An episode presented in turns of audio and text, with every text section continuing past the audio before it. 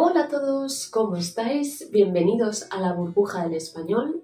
Yo soy Raquel, profesora de español, y en el vídeo de hoy vamos a hablar de uno de los pintores más famosos de la historia del arte, Diego Velázquez. Juntos vamos a ver su biografía, algunas de sus obras más conocidas y también el vocabulario relacionado con la historia del arte. ¿Estáis listos? Comenzamos. Diego Velázquez fue un pintor sevillano que perteneció al siglo de oro de la pintura española, que es el siglo XVII. Se llama siglo de oro porque durante ese siglo, durante ese periodo de tiempo, la pintura, la literatura y las artes en general fueron de gran calidad en España. Antes de hablar directamente sobre Diego Velázquez, vamos a ver un poquito cómo estaba la situación de España en ese momento. Estamos en el siglo XVII, es decir, es un periodo en el que nos encontramos en el barroco español, en un contexto de crisis económica, social y política, y también en un contexto de crisis religiosa, porque durante ese tiempo se está desarrollando la contrarreforma católica. ¿Qué es la contrarreforma católica? Pues es la respuesta de la Iglesia Católica a la reforma protestante. Es decir, es un periodo en el que protestantes y católicos están enfrentados. España es un país católico, por lo que la Iglesia va a utilizar el arte para hacer propaganda católica. Por eso, la temática más importante en la pintura y en otras artes va a ser la temática religiosa. Además de la pintura religiosa, los pintores también harán otro tipo de, pinturas, como por ejemplo bodegones, retratos o pintura mitológica, pero en menor medida. De esta forma, podemos decir que los principales comitentes, es decir, los principales clientes de los pintores, van a ser, por un lado, la Iglesia y por otro, la monarquía. Diego Velázquez nació en Sevilla y empezó a trabajar en su ciudad natal. Primero se formó en el taller del que más tarde sería su suegro, Francisco Pacheco. De su etapa sevillana destacan algunas obras como El aguador o Vieja friendo huevos. Más tarde abrió su propio taller y comenzó su larga carrera como artista. Se trasladó a Madrid y empezó a trabajar como pintor de corte para el rey Felipe IV. El pintor de corte es el artista encargado de retratar a la familia real y de eh, hacer las obras artísticas que ellos le piden. Dentro de la corte de Felipe IV tuvo gran libertad creativa y pudo hacer obras de muchas temáticas. Hizo obras mitológicas, Hizo retratos, hizo pinturas históricas, religiosas, también hizo desnudos, etc. Comparado con los artistas de su época, Velázquez tuvo bastante más libertad creativa. En 1628 hizo una de sus obras más famosas, llamada El triunfo de Baco o también Los borrachos. En ella se representa al dios Baco, es una pintura mitológica, y se representa al dios Baco eh, rodeado de hombres que están borrachos y de un sátiro, que el sátiro es esa criatura mitológica que vive en los bosques y que está muy relacionado con el dios del vino. Hacia 1629-1630, más o menos, Velázquez hizo su primer viaje a Italia.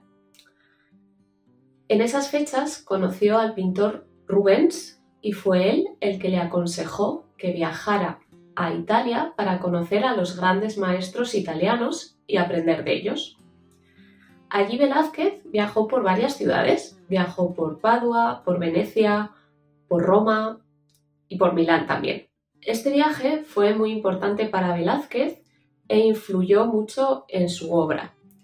Su paleta de colores se transforma y los tonos son más claros. Anteriormente usaba colores más oscuros y con su viaje a Italia la paleta se aclara. Además, empieza a interesarse por otros temas como por ejemplo los desnudos o los paisajes. De esta época es una de las obras que a mí más me gustan, que es La fragua de Vulcano. La fragua de Vulcano es un tema mitológico y representa al dios Apolo, que está visitando en la fragua al dios Vulcano, que es el dios del fuego, para darle una mala noticia. Y es que la mujer de Vulcano, Venus, la diosa del amor, le ha sido infiel con el dios de la guerra, Marte. Otra pintura de esta época es la Vista del Jardín de la Villa Medici. Después de su viaje a Italia, Velázquez vuelve a Madrid y allí pone en práctica todo lo que había aprendido. De esta época destaca su obra religiosa Cristo crucificado. Representa a Jesús en la cruz y eh, es cierto que le representa con poca sangre, pero Velázquez logra dramatismo, logra que la obra sea dramática eh, con la luz y eh, haciendo que la cabeza de Cristo esté caída con la corona de espinas. También durante esta época hizo varios retratos, entre los que destaca el del conde duque de Olivares, que era un político y noble de la época.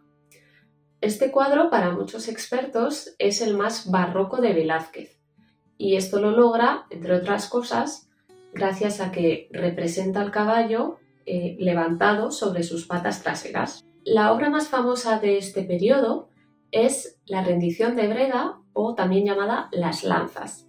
Se trata del lienzo más grande de Velázquez. Esta obra representa la rendición de la ciudad holandesa y se enmarca en el contexto de la Guerra de los 80 años entre Países Bajos y España.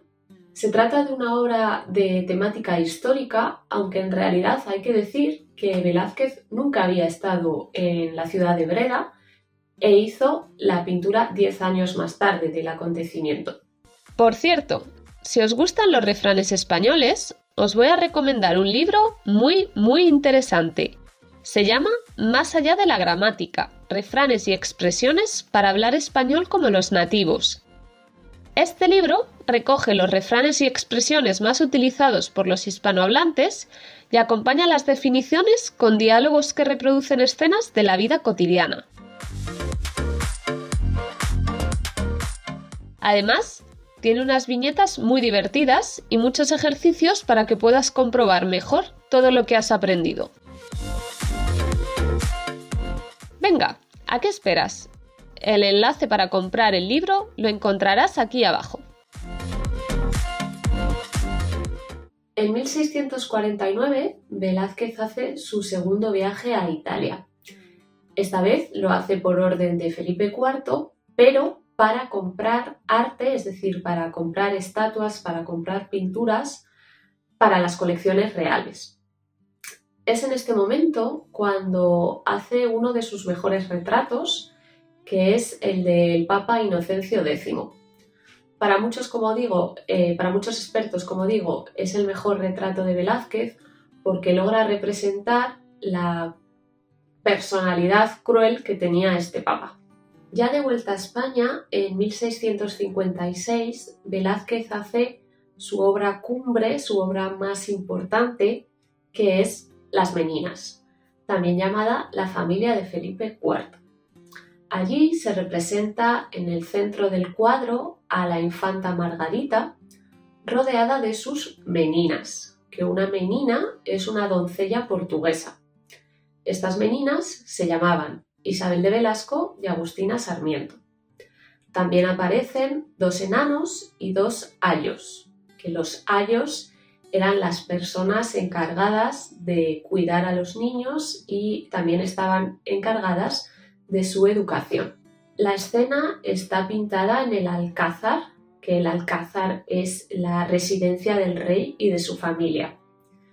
Si os fijáis, también aparecen reflejados eh, los retratos de los reyes, que son Mariana de Austria y Felipe IV. Ellos estarían situados en donde estamos nosotros, digamos desde el punto de vista del espectador. Además, Velázquez se pinta a sí mismo en la escena para homenajear su profesión de pintor. ¿Qué quiero decir con esto? Pues que Velázquez se pinta a sí mismo porque considera que su profesión, su trabajo como pintor, es suficientemente digna como para representarse al lado de la familia real. Sin duda, Las Meninas es una de las obras más importantes de la historia del arte y la joya de la corona del Museo del Prado, que además, si queréis visitarla algún día en persona, que sepáis que vais a tener que venir sí o sí a Madrid, porque el Museo del Prado no presta nunca esta obra a otros museos. Otras obras importantes de este periodo son La Venus del Espejo, que es muy rara porque en el barroco español hay muy pocos desnudos, y también las hilanderas, que las hilanderas también es una pintura mitológica que en este caso narra la fábula de Aracne. Aracne fue convertida en araña por la diosa Atenea por haberse atrevido a tejer en un, en un tapiz la imagen del dios Júpiter. Finalmente, decir que Velázquez murió en 1660 por enfermedad y hoy en día se considera uno de los pintores más importantes de la historia del arte. Bien, pues hasta aquí el vídeo de hoy. Espero que os haya gustado, que hayáis aprendido. Decidnos en los comentarios qué obra de arte de Velázquez es vuestra favorita o cuáles conocíais ya. Y os recuerdo también que en nuestra página web vais a encontrar muchísimos materiales para aprender español y también podéis seguirnos en nuestras redes sociales para estar siempre al tanto de todo. Muchas gracias y hasta el próximo vídeo.